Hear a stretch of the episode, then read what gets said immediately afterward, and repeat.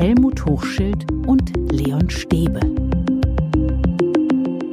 Schön, dass ihr wieder dabei seid. Wir sind es auch. Mein Name ist Leon Stäbe und mir gegenüber sitzt der unverwechselbare Leon. Helmut Hochschild. Hallo Helmut. Wird angesagt vom unverwechselbaren Leon Stäbe. Ja, hallo Leon, hallo liebe Hörerinnen und Hörer. Helmut, heute gibt's wieder eine Spezialfolge. Wir haben mal wieder eine Episode, die wir schon vor Corona aufgenommen haben, aber wir sind bisher irgendwie nicht dazu gekommen, sie euch zur Verfügung zu stellen. Ist ja auch ein bisschen was passiert in der Zwischenzeit. Wohl wahr. Welten, Also, Welten. Heute ist es soweit, es geht um das Thema Zukunft. Und welches Zukunftsbild soll Schule eigentlich vermitteln? Helmut, wie soll Schule über Zukunft sprechen? Wenn wir jetzt sehen, dass wir überhaupt nicht mehr wissen, was so in der nächsten Zeit passiert. Ja. Also ein total wichtiges Thema, auf jeden Fall, weil alles, was wir in Schule machen, soll ja zukunftsorientiert sein. Das ist genau, glaube ich, auch ein bisschen der Punkt, äh, Schule kann mehr. Wir sind in der Schule noch viel zu viel rückwärts orientiert. Äh, Wenn wir in die Historie schauen, dann gucken wir bitte nach vorne. Und deswegen ist dieser Podcast eben auch so interessant.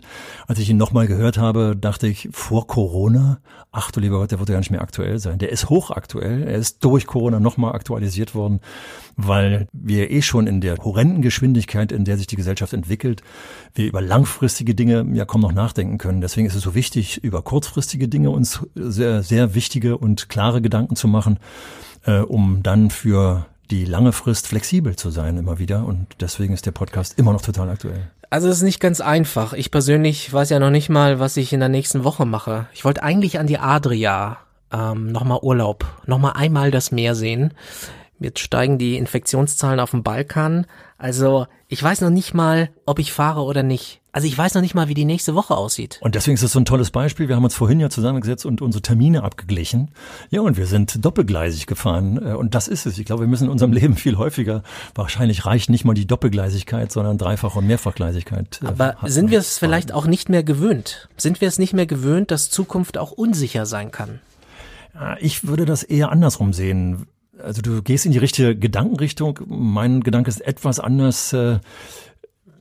Ja, eigentlich hätten wir schon lange nicht mehr gewöhnt sein sollen. Wir sind verunsichert schon seit längerer Zeit, weil wir uns aus früheren Zeiten daran gewöhnt haben, dass wir uns für einen Beruf entscheiden, der fürs ganze Leben ist. Aber das ist schon seit einigen Jahrzehnten nicht mehr so. Äh, Und deswegen ist die Verunsicherung so groß. Und wir müssen jetzt die Verunsicherung nutzen, uns eine neue Sicherheit zu schaffen, indem wir kurzfristiger und flexibler denken. Wir müssen Kinder und Jugendliche dazu bringen, dass sie flexibler denken. Richtig. Also, dass sie etwas nicht umhaut, wenn mal etwas nicht nach Plan funktioniert. Ganz genau so ist es. Und deswegen ist es so schön, äh, wir lieben die Strukturen in der Schule, die Planmäßigkeit von Schule, aber sie ist genau kontraproduktiv. Wir müssen viel häufiger ausbrechen mit Projekten und ähnlichen Dingen, um alle Menschen in der Schule, die Lehrenden, die Pädagoginnen, Pädagogen, die Schülerinnen und Schüler dafür fit zu machen, dass wir schneller mal umdenken müssen. Und jetzt kommt unsere Folge. Uns würde interessieren, was ihr euch wünscht. Welches Zukunftsbild soll Schule vermitteln? Schreibt uns gerne eine Mail an info at schule-kann-mehr.de. Und jetzt unbedingt dranbleiben, denn jetzt kommt wieder eine völlig virusfreie Folge von Schule kann mehr. Wirklich versprochen, ganz ohne Covid-19. Gute Unterhaltung und guten Kenntnisgewinn. Schule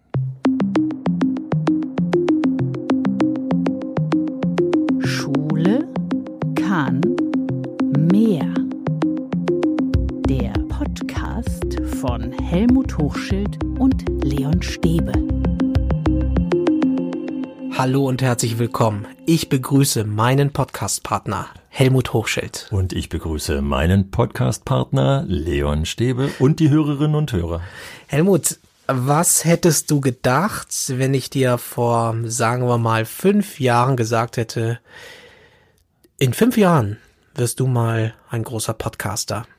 Ich hätte gestutzt und gesagt, äh, was ist denn Podcast? ich hätte nicht gewusst, was Podcast ist. Ich glaube, gab es das vor fünf Jahren schon? Ich Es gab nicht. schon, aber natürlich nicht, hat nicht die Rolle gespielt, vielleicht in den USA, aber Mhm. es zeigt, wie sich alles sehr schnell dreht Wohl wahr, und wohl wendet und wie sich auch unsere Welt verändert. Wohl wahr, haben wir schon oft genug angesprochen, dass sich die Schule leider viel zu langsam verändert. Ja, mittendrin ist eben Schule. Ja. Welche Rolle spielt die Schule in diesem, in dieser verrückten, sich rasant wandelnden Welt? Finde ich eine tolle Frage insofern, als dass ich eigentlich antworten würde, ärgerlicherweise keine. Die Universitäten, äh, die sind da anders unterwegs. Da entwickelt sich, glaube ich, ganz viel, so gerade so im Ingenieursbereich oder so, da wird, da wird ja richtig was entwickelt, aber aus Schulen heraus. Und man könnte so viel. Also ihr könnt jetzt sofort anfangen, was den Korken gezogen, ich stecke ihn da gleich wieder rauf, keine Angst, äh, könnte sofort anfangen, zum welchen, welche Prüfungsformate oder ähnliches äh, für die Schülerinnen und Schüler wohl merkt, äh, man nutzbar machen könnte für die Veränderung von Schule. Da schlummert viel Potenzial. Ja, und man müsste eigentlich die Zukunft auch wirklich in die Schulen tragen. Auf jeden Fall. Und äh, das ist ein ganz zentraler Punkt. Was für ein Zukunftsbild vermittelt Schule heute eigentlich? Und ich habe eine ganz tolle Initiative gefunden. Das sind die Zukunftsbauer. Eileen Mög hat sie gegründet und sie und ihr Team bringen die Zukunft an die Schule. Und wir hören da mal kurz rein, wie sie das machen. Na, da bin ich ja gespannt. Eileen, Du hast die Zukunftsbauer gegründet und ihr helft Schulen, Kindern und Jugendlichen zu zeigen, wie sie sich mit der Zukunft beschäftigen und auch mit der zukünftigen Arbeitswelt. Was macht ihr da genau? Mhm. Ja, genau. Also unsere Mission ist Zukunft an Schulen zu bringen und junge Menschen zu Gestaltern äh, dieser zu machen.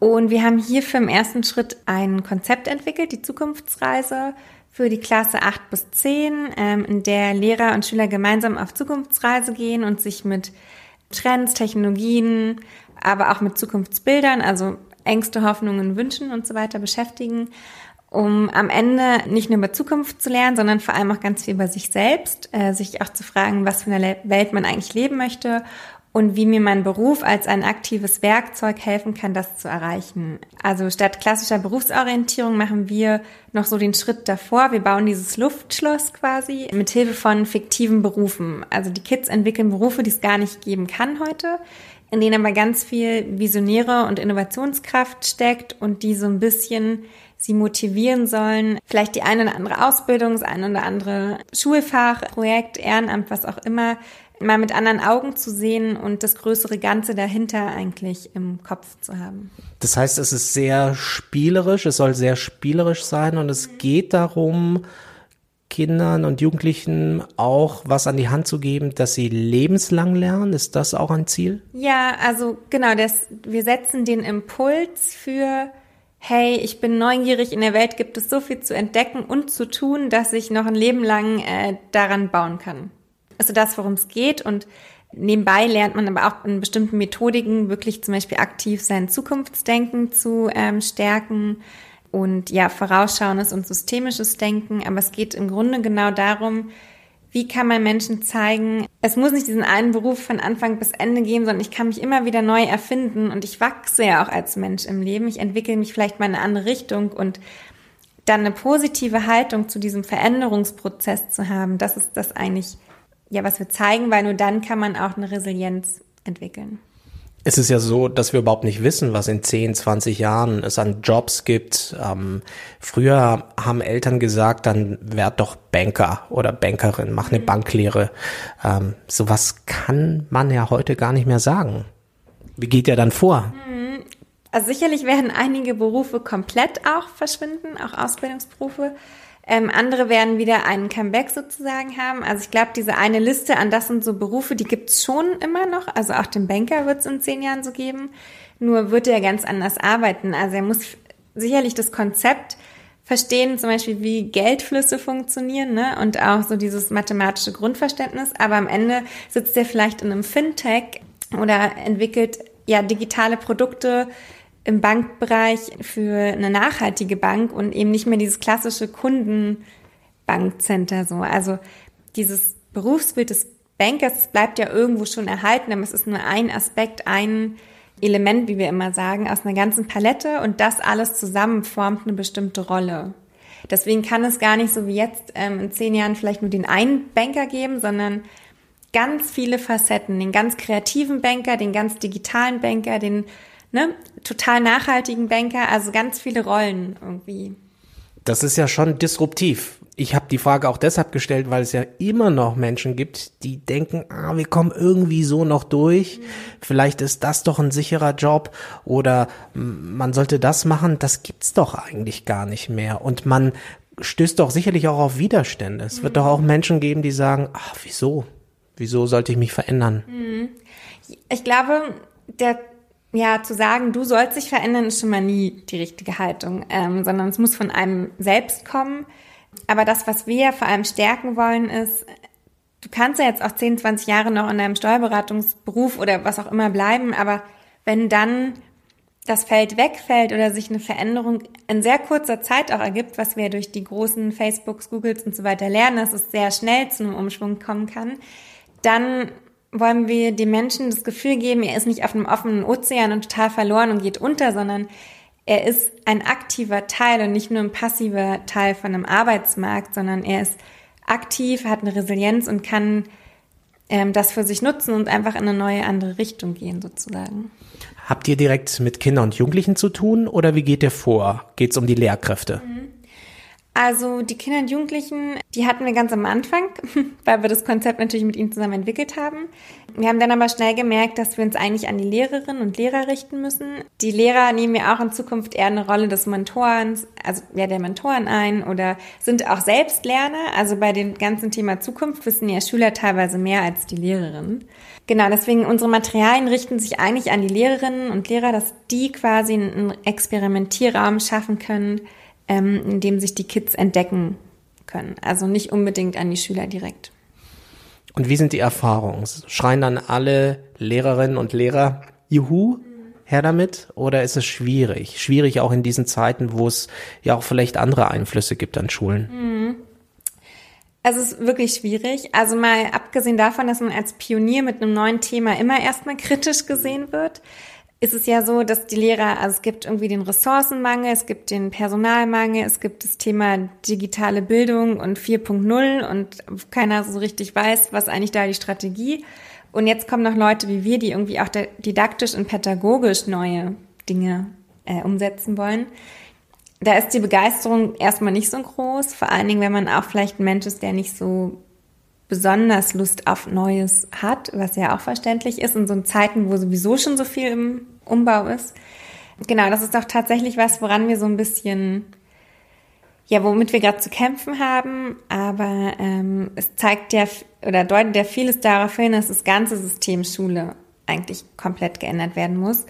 Und wir sehen uns halt als einen Punkt, einen Akteur, der da bottom-up sozusagen die, die Innovation in die Schule trägt. Und deswegen müssen wir einfach durchhalten.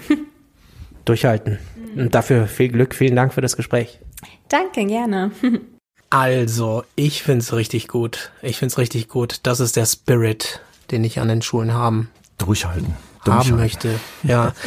Also, weißt du, wie, wie Berufsorientierung bei mir aussah? Da kam jemand, kam ein Mensch vom Arbeitsamt, der knallte dann zehn Ordner auf den Tisch, staubig, dann wurde der Staub aufgewirbelt und in diesen zehn Ordnern waren alle Berufe aufgeführt, die es gibt und wie man das werden kann. Das war sozusagen meine Zukunftsorientierung. Da hast du ein bisschen Pech gehabt. Also als ich dann als äh, Lehrer das mit den Jugendlichen gemacht habe, da sind wir schon ins Berufsinformationszentrum, ins BITS gegangen. Da gab es schon digitale Medien, wo man nicht mehr alles äh, verstaubt hatte. Aber prinzipiell lief es so ähnlich ab. Also, und ich finde, das müsste eigentlich das Thema sein, auch an Schulen. Was für ein Bild der Zukunft soll Schule eigentlich vermitteln? Tja, wir gucken eigentlich viel zu selten in die Zukunft. Wir haben einen tollen Geschichtsunterricht, äh, gucken in die Vergangenheit. Und auch der hat dann an der Stelle das Defizit, äh, dass man aus der Geschichte ja für die Zukunft lernen soll. Und äh, von daher äh, ist das zu selten. Ähm, mir ist wichtig allerdings, dass wir jetzt bloß nicht auf die Idee kommen sollten, ein neues äh, Fach einzuführen, sondern im Gegenteil. Im Gegenteil, wir sollten in allen Fächern jetzt zum Beispiel dieses kreative Denken, äh, was sie ja anregt, äh, für die Zukunft äh, mal durchdenken. Genau, das sagt ja Eileen. Sie will ja auch neugierig machen. Ja. Die Kinder und Jugendlichen neugierig machen auf Zukunft. Übrigens auch so ein Begriff, den ich mir sofort notiert habe, als ich das gehört habe. Das ist ja das, was Schule mit traditionellem Unterricht oft schafft, nämlich die Neugier zu töten. Und ist ganz wichtig, dass wir da anknüpfen. Doch, doch, doch, ich denke, ist so, oder? Ja, aber was, wie kann man es schaffen, da den Schalter umzulegen? Was würdest du sagen? Was ist der Kniff, dass man Kinder und Jugendliche ja begeistert auf die Welt, die die äh, sich wandelt und die auf mhm. sie zukommt? Ja, indem man tatsächlich doch erstmal den Blick auf die Vergangenheit vielleicht korrigiert und mal überlegt, wie hat man denn früher eigentlich über die Zukunft nachgedacht? Also mal zum Beispiel Jules Verne oder George Orwell oder so, sich mal hernimmt, wann die ihre Zukunftsvision formuliert haben und wie viel davon tatsächlich auch eingetroffen ist und was die schon alles wussten, äh, was da passiert ist und wie wichtig es vielleicht sogar gewesen wäre, einem George Orwell oder einem äh, Jules Verne mal genauer, den genauer zu lesen und zu sagen, Mensch, was ziehen wir die für Schlüsse draus? Was ändern wir? Also nehmen wir mal 1984 George Orwell, äh, mhm. was wir jetzt haben. Vielleicht hätte man, wenn man George Orwell äh, genauer gelesen hätte, dann vielleicht einiges verhindern können von dem, was jetzt hier an äh, Kontrolle so läuft. Also will sagen, die Zukunft mehr thematisieren auf der Basis der eigenen Erfahrungen der Jugendlichen. Mit dem Motto, warum machen wir das? Was hat das mit der Zukunft zu tun? Mhm und dafür den Blick zu öffnen, dass dann zum Beispiel die Jugendlichen mal nach Hause gehen und mit, mit ihren Eltern darüber sprechen, welche Entscheidungen, die sie in der Vergangenheit getroffen haben, sie gerne rückgängig machen würden, weil mhm. sie zu wenig in die Zukunft geschaut haben. Also dieser Bogen von der Vergangenheit in die Zukunft und immer hin und her, den, wir gehen ein bisschen in die Gegenwart und dann stoppen wir. Und von daher finde ich das eine tolle Anregung, viel häufiger über die Zukunft nachzudenken. Und dann kreativ. Ja, kreativ. Und Eileen spricht auch von Resilienz, also von einer Art Widerstandskraft es haut mich dann nicht um, wenn mal ein Job verschwindet oder wenn irgendwas auch in meinem Umfeld passiert, was mich vielleicht umhauen könnte. Also, dass ich auch einen ganz anderen Blick habe auf die Ereignisse, die passieren können, auch in Zukunft passieren können. Also einen positiven Zukunftsblick zu ja. haben. Und dabei auch sofort mit festzumachen und eine Haltung zu entwickeln, die uns davon wegführt, dass wir Veränderungen als was Negatives sehen und Veränderungen oftmals mit Angst begleiten. Wenn wir Veränderungen, also den Blick in die Zukunft, bei dem wir ja doch vor allem wenn wir kreativ tun, merken, dass sich weiter was verändern wird und die Geschwindigkeit der Veränderung ja eher zunimmt, wir die Angst verlieren und vielleicht sogar das Selbstbewusstsein bekommen, hey, da könnten wir uns kreativ beteiligen. Ein Beispiel wieder, äh, kürzlich äh, meine alte Schule begleiten dürfen, die vernetzt wurde mit Leuten aus dem Management des äh, VW-Konzerns. Und zwar äh, sind äh, Menschen äh, aus dem aus der Management-Ebene des VW-Konzerns damit konfrontiert worden, zu sagen, Mensch, befasst euch doch mal mit Jugendlichen. Und was haben die gemacht? Die Jugendlichen sind eingeladen worden, äh, interessanterweise in den Ferien. Und die sind da hingekommen und es wurde über die zukünftige Mobilität ja, geforscht hätte ich jetzt beinahe gesagt. Also die Jugendlichen wurden genauso, wie äh, Eileen das beschreibt, damit konfrontiert, wie stellt ihr eigentlich die Mobilität der Zukunft vor? Und ich war dann bei der Präsentation dabei und habe die Ohren angelegt, was diese Jugendlichen da äh, teilweise an sehr unrealistischen, aber hochkreativen Modellen äh, dann gebastelt Zum Beispiel haben. irgendwelche verrückten Drohnen, die dann irgendwie ja alles Mögliche auf Schienen äh, oder äh, man müsste, wie man es beeinflussen kann, dass ich als Fußgänger doch ganz anders diese schnelle Mobilität beeinflussen könnte. Also sind die tollsten Sachen entstanden. Es mhm. hat einen irren Spaß gemacht. Und die, die Jugendlichen sind, obwohl es mitten in den Ferien waren, eine Woche äh, dabei geblieben, das waren in den Herbstferien, dabei geblieben, weil sie das merken. Und da habe ich gemerkt, das ist genau der Bogen, den wir brauchen. Genau.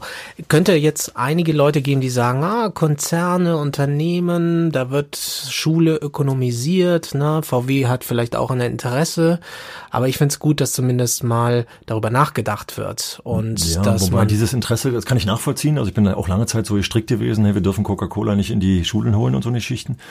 Ich weiß nicht, ob die Jugendlichen da dann demnächst den VW kaufen werden, wenn sie da sind. Also man muss da auch vielfältig unterwegs sein. Äh, damit eben diese Einseitigkeit äh, nicht stattfindet. Und das war tatsächlich ein einmaliges Projekt, bin ich ziemlich sicher. Und deswegen muss man auch die Gefahr, finde ich übrigens gut, dass du das sagst, wir sind nämlich meistens viel zu skeptisch. Und dieses Skeptische mit VW und den Unternehmen wollen wir nichts zu tun haben, würde uns aber wieder ganz viel Potenzial äh, kaputt machen und äh, ganz viel verhindern. Und man kann das ja auch thematisieren, ne? Ja, auf jeden Fall, auf jeden Fall. In der Klasse.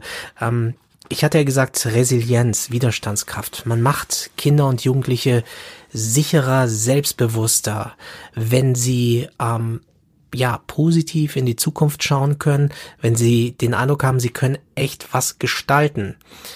Du sagst ja immer, das wird eigentlich den Schülern ausgetrieben. Ja, weil, weil sie glaube, eben alles immer reproduzieren. Mhm. Ja, und das ist genau der Punkt. Sie können nur die Zukunft gestalten, wenn sie bereits die Gegenwart mitgestalten dürfen.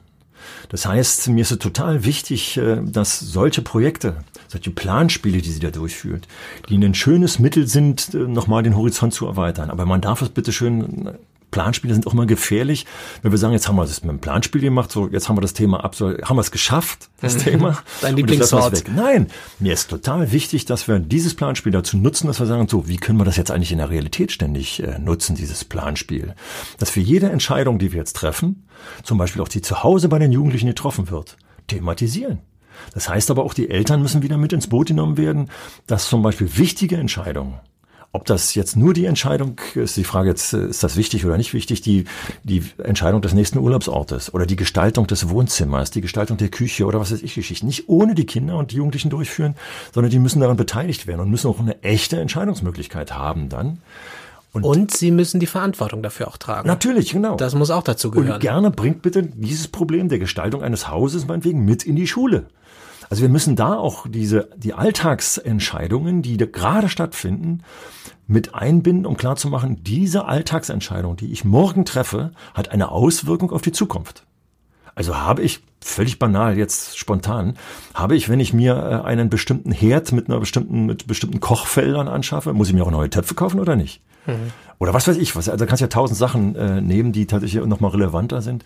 Das heißt, wir müssen viel enger am Alltag bleiben, äh, um dafür die Möglichkeit zu schaffen, also das Selbstbewusstsein zu schaffen, dass die, Mer die Jugendlichen merken, wenn ich selbst bewusst mich an der Planung beteilige, dass ich selbst wirksam bin. Selbstwirksamkeit ist da, glaube ich, bei Resilienz ein total wichtiger Punkt. Genau, und dass ich Entscheidungen nicht auslagere, dass ich meine Entscheidungen nicht einfach auslagere an eine Institution wie das Schule Arbeitsamt. oder Arbeitsamt, Eltern, sonst ja. wie, sondern ich entscheide. Ja. Ich entscheide.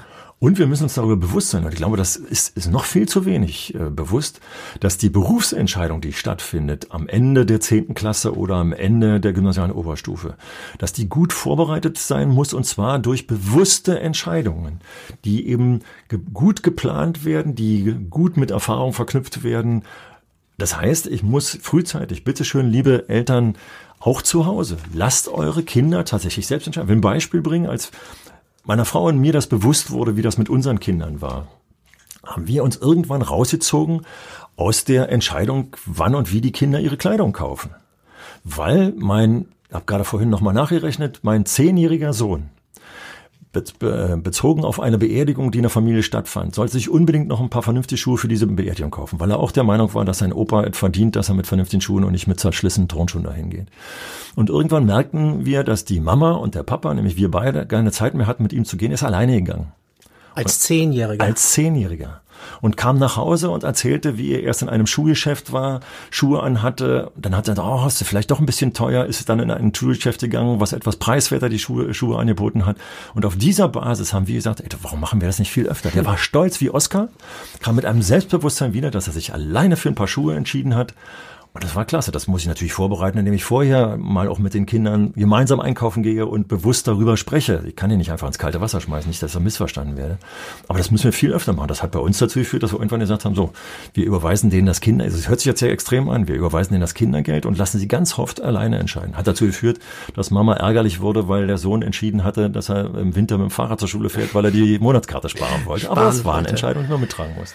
Hast du denn den Eindruck, jetzt mal ganz ehrlich, Hand aufs Herz, ähm, dass Eltern heutzutage den Kindern und Jugendlichen zu viele Entscheidungen einfach abnehmen, dass ja. sie einfach einfach sagen so, wir, wir organisieren das für unser Kind, ähm, die berühmten Helikoptereltern, die ja. dann auch immer dabei sind und auch immer alles so bereiten wollen, weil dem Kind soll es ja mal besser gehen. Ganz genau so ist es. Und das ist das Problem. Wir haben schon oft davon gesprochen, dass wir gerade im großen gesellschaftlichen Bereich dieses, dieses komplexe, dieses sich schnell entwickelnde uns allen Angst macht. Und aus dieser Angst heraus machen wir genau das Umgekehrte. Wir fahren die Kinder täglich äh, mit dem Auto zur Schule, weil wir sie alleine mit dem Bus nicht fahren lassen wollen oder nicht alleine laufen oder gar mit dem Fahrrad fahren lassen wollen. Wir wollen die Schwierigkeiten, die auf der Straße sind, äh, davor wollen wir sie bewahren. Ja, und wenn meinem Kind was passiert, was willst du denn dann? Ja, das sind aber genau die, also mit Ängsten agieren und mit 18 sollen sie dann plötzlich alleine alles machen? Das geht so nicht, sondern wir müssen ihnen viel mehr früher zutrauen. Das Problem ist, dass wir ja alle auch ein bisschen im Nebel stochern. Du hast so Berufsorientierung schon angesprochen. Mhm. Wir wissen nicht, was die Digitalisierung bringt. Ich habe da so eine Zahl, dass 65 Prozent der Kinder, die heute, die heute in die Schule kommen, in Berufen arbeiten werden, die noch gar nicht existieren. Richtig. Und deswegen waren wir, glaube ich, lange Zeit der Meinung, dass die Anbahnung äh, von Vorratswissen in der Schule eine gute Ausgangsposition für das äh, ist, was danach kommt. Aber das bringt doch gar nichts. Eben. Mehr. Und deswegen ist es mir ganz wichtig, natürlich brauchen wir eine Wissen, also die Kulturtechniken, sage ich ja immer wieder, natürlich brauchen wir die ganz fest lesen, rechnen, schreiben. Und ein bisschen allgemein, ein bisschen, also auch allgemein Wissen bezogen auf äh, künstlerische Bereiche und so weiter ist schon ganz toll. Aber mir ist ganz wichtig, dass die Jugendlichen und die Kinder lernen sollen, das lebenslange Lernen anzubahnen. Dazu brauchen sie Lerntechniken die wir in den Schulen schon benötigen, um klarzumachen, hey, das kommt nicht unbedingt darauf an, dass du den Rahmenlehrplan, das müssen wir Lehrer jetzt begreifen, dass wir den Rahmenlehrplan schaffen, sondern wir müssen begreifen, dass wir den Jugendlichen Handwerkszeug an die Hand geben müssen, ihre Anknüpfungspunkte im Gehirn. Wir haben mal bei einem Podcast thematisiert, Mindmap am Anfang eines, Thema, äh, eines Themas äh, zu gestalten. Das waren die eigenen Anknüpfungspunkte im Gehirn. Und die müssen wir selbst dann nachvollziehen und müssen dann, wenn der andere äh, Mitschüler das nicht nachvollzogen hat, dem die Möglichkeit geben, du, wenn du was möcht wissen möchtest, frag mich. Da spielen die Lehrkräfte natürlich schon eine entscheidende Rolle. Die müssen das dann auch vorleben, ne? So genau, so sieht's aus. Aber ähm, manche Lehrkräfte sind vielleicht selbst unsicher, irritiert, verstehen nicht, was sich in der Welt gerade so, was da vor sich geht. Dann wäre der erste Schritt, das zuzugeben, dass wir da äh, unsicher sind und dass wir diese Unsicherheit aber nicht damit ausleben, wenn wir sagen, ich habe Angst vor der Zukunft, weil ich unsicher bin, sondern sage, weil ich unsicher bin, bereite ich mich in einer sehr flexiblen Form auf die Zukunft vor. Und das kann ich eben durch gute, offene Lerntechniken, das zum Beispiel die Kommunikation, die wir beide jetzt gerade in diesem Moment an diesem Podcast-Mikrofon hier äh, oder diesen Mikrofon nennen, gerade praktizieren, was das mit uns macht, dass wir spontan über bestimmte Dinge kommunizieren. Also wenn ich zum Beispiel ein Problem habe, dass ich jetzt das aufploppt, weil die Entwicklung plötzlich so schnell ist, dann muss ich darauf vertrauen können, dass ich im Gespräch mit anderen auch eine Lösung finden werde. Und schon sind die Ängste niedriger. Das Problem ist vielleicht auch, dass Lehrerinnen und Lehrer so in einem Kontext ähm, aufwachsen, nicht aufwachsen, aber halt beruflich tätig mhm. sind, Erfahrung teilweise, sein. teilweise auch verbeamtet sind. Mhm. Das Beamtum ist nicht bekannt dafür, dass es besonders, sagen wir mal, wie sage ich es jetzt, zukunftsgewandt ist und flexibel sich, und, und flexibel und so. Ist das nicht auch ein Problem? ja, damit sprichst du hier insofern äh, mit dem richtigen. Du warst doch der Beamte. Ja, ich bin immer der, bin ja auch noch Beamter. Äh, da komme ich auch nicht mehr raus aus der Nummer, wobei doch, ich könnte diesen Beamtenstatus noch äh, auflösen. Aber Berlin verbeamtet nicht mehr. Die Diskussion läuft gerade, ob wir deswegen nicht Leute ver und ich bin tatsächlich der Meinung, unter anderem aus diesem, da gibt es noch viele andere Gründe, wir sollten uns nicht rückwärts bewegen und die Lehrer wieder verbeamten lassen sondern das öffnet eben auch. Sollten wir auch Freiräume schaffen? Sollten wir Freiräume schaffen? Du hast gesagt, nicht, bitteschön, nicht wieder noch ein Schulfach, mhm. sondern brauchen wir genau solche Freiräume und sowas zu diskutieren. Mhm. In was für einer Welt wollt ihr leben? In was für einer Welt werden wir wohl leben? Also auch das, was Eileen da vorschlägt, dass man solche Zukunftsbilder entwickelt, mhm. da muss man doch so Inseln schaffen auch. Eigentlich muss man sie überhaupt nicht schaffen. Man muss keine Ach, Freiräume schaffen. schaffen immer wieder. Nein, nein, nein, das ist ja ein positives, ja ein, ein kreativ Anlegen. Wir haben Freiräume, wir müssen sie nur nutzen. Und die viele Lehrpersonen sehen die Freiräume gar nicht, weil sie sich eingeengt fühlen. Wir haben irgendwann mal von äh, äh, von Korsettstangen gesprochen, die wir uns selber anlegen. Korsettstangen sind zum Beispiel diese äh, Prüfungsarbeiten, die in der zehnten Klasse dann anstehen für den mittleren Schulabschluss. Und wir werden einfach, wenn wir es kapieren, dass die Freiräume, die da liegen, also den Lehrplan, nicht als Lehrplan empfinden, sondern das Ding heißt ja Rahmenlehrplan. Hier sind Entscheidungsmöglichkeiten. Wenn wir uns rausdenken aus, diesen, aus dieser Fächergrenze, sondern Projekte orientier, äh, orientieren, bei denen wir dann im Nachhinein mal überprüfen, Mensch, für welche Punkte in welchen verschiedenen Fächern wir äh, Lösungen geschaffen haben mit diesen Projekten oder Ansatzpunkte geschaffen haben. Also wir müssen die Freiräume nur nutzen, wir müssen uns von den Korsettstangen lösen, wir müssen die Kreativität zulassen, wir müssen zulassen, die Jugendlichen auch selbst mal ihren Lernweg in die Hand zu nehmen und sagen, ich interessiere mich aber dafür und deswegen gehe ich jetzt mal ins Internet rein und will danach forschen und dann frage ich mal meinen Vater und so weiter. Und du so sagst immer, wir müssen, wir müssen, wir müssen. Wir müssen und du weißt, wie es ist, es passiert nicht. Eileen hat selbst gesagt, wie schwierig es ist, damit durchzudringen, weil die Schule mit so viel beschäftigt ist, mit Digitalpakts, Schulen sollen digitaler werden und so weiter. Eigentlich wäre es ja viel wichtiger, den Schritt davor zu machen. Also, was für eine Zukunft wollen wir eigentlich? Und wie wollen wir darüber reden? Wie muss Schule aussehen? Und da haben wir nun oft genug, ähm, gleich am Anfang den Podcast, äh, äh, wozu ist Schule eigentlich da, mal zu gucken, was sagen denn die Wissenschaftler, wie Lernprozesse äh, funktionieren. Also ich hatte damals äh, darauf hingewiesen, auf die Neurowissenschaftler und äh, inzwischen hat mal jemand hier uns zugeschrieben, gesagt hat, äh, guck doch mal auf die Unterrichtswissenschaften, wir bieten auch ganz viel an. So ist es. Wir nutzen viel zu wenig. Dafür messen wir alle, äh, was weiß ich, drei Jahre mit PISA, ob wir wieder die Ergebnisse geschafft haben und also eine Geschichten.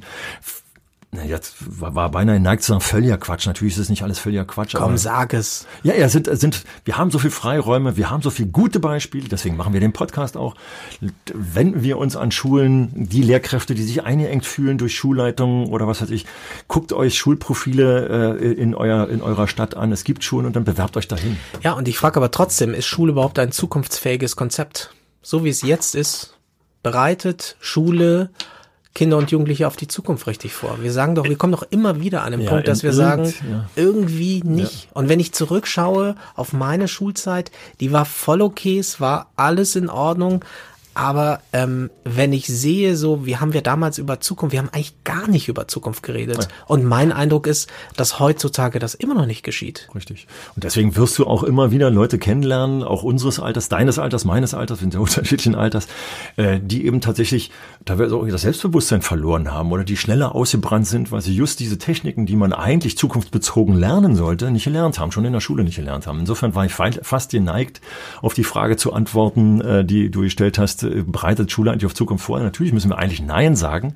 Andererseits wäre es ja auch wieder falsch zu sagen, es gibt etliche Jugendliche, etliche Hörerinnen und Hörer, die nicht mehr jugendlich sind, die sagen, naja, die Schule hat mir nicht nur nicht geschadet, sondern die Schule hat mir auch was gebracht. Es gibt schon ja auch in der traditionellen Schule Anteile, die immer uns was wieder bringen, aber wir könnten mehr bringen. Deswegen machen wir den Podcast Schule kann mehr. Wir könnten konsequenter sein. Richtig. Und dann effizienter sein.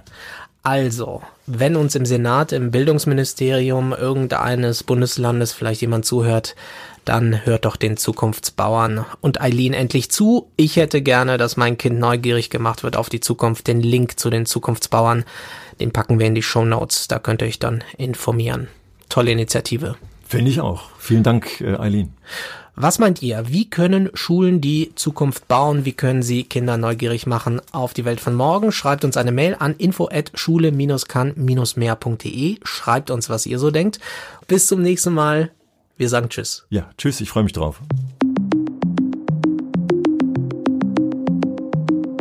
Schule kann mehr. Von Helmut Hochschild und Leon Stäbe.